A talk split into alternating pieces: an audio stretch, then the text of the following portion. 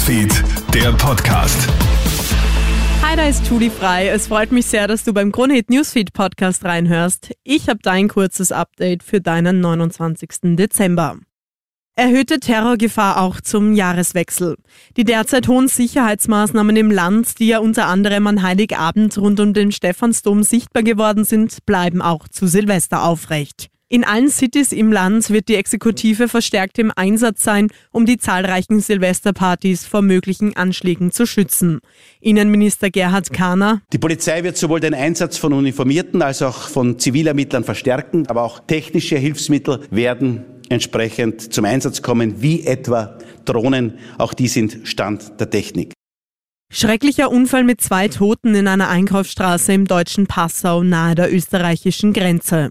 Heute Vormittag fährt ein Lkw-Lenker mehrere Fußgänger an. Wie später bekannt wird, ist ein elf Jahre altes Mädchen im Spital seinen Verletzungen erlegen.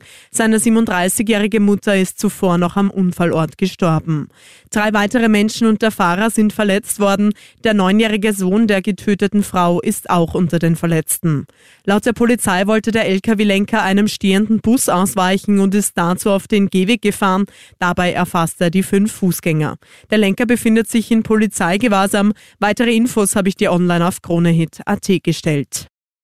Die Knieoperation von Marco Schwarz ist erfolgreich verlaufen. Laut dem Chirurgen hat der Eingriff circa eineinhalb Stunden gedauert. Das vordere Kreuzband, der Innenmeniskus sowie der Knorpelschaden wurden operiert.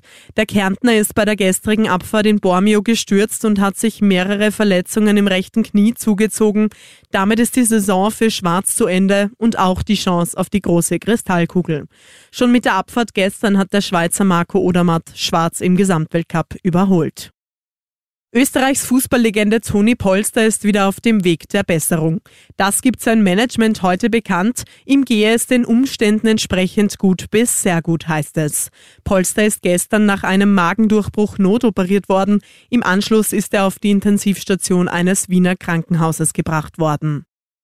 Das war's soweit mit deinem kurzen Update für deinen Freitag. Ich wünsche dir ein schönes Weekend und jetzt schon mal einen guten Rutsch.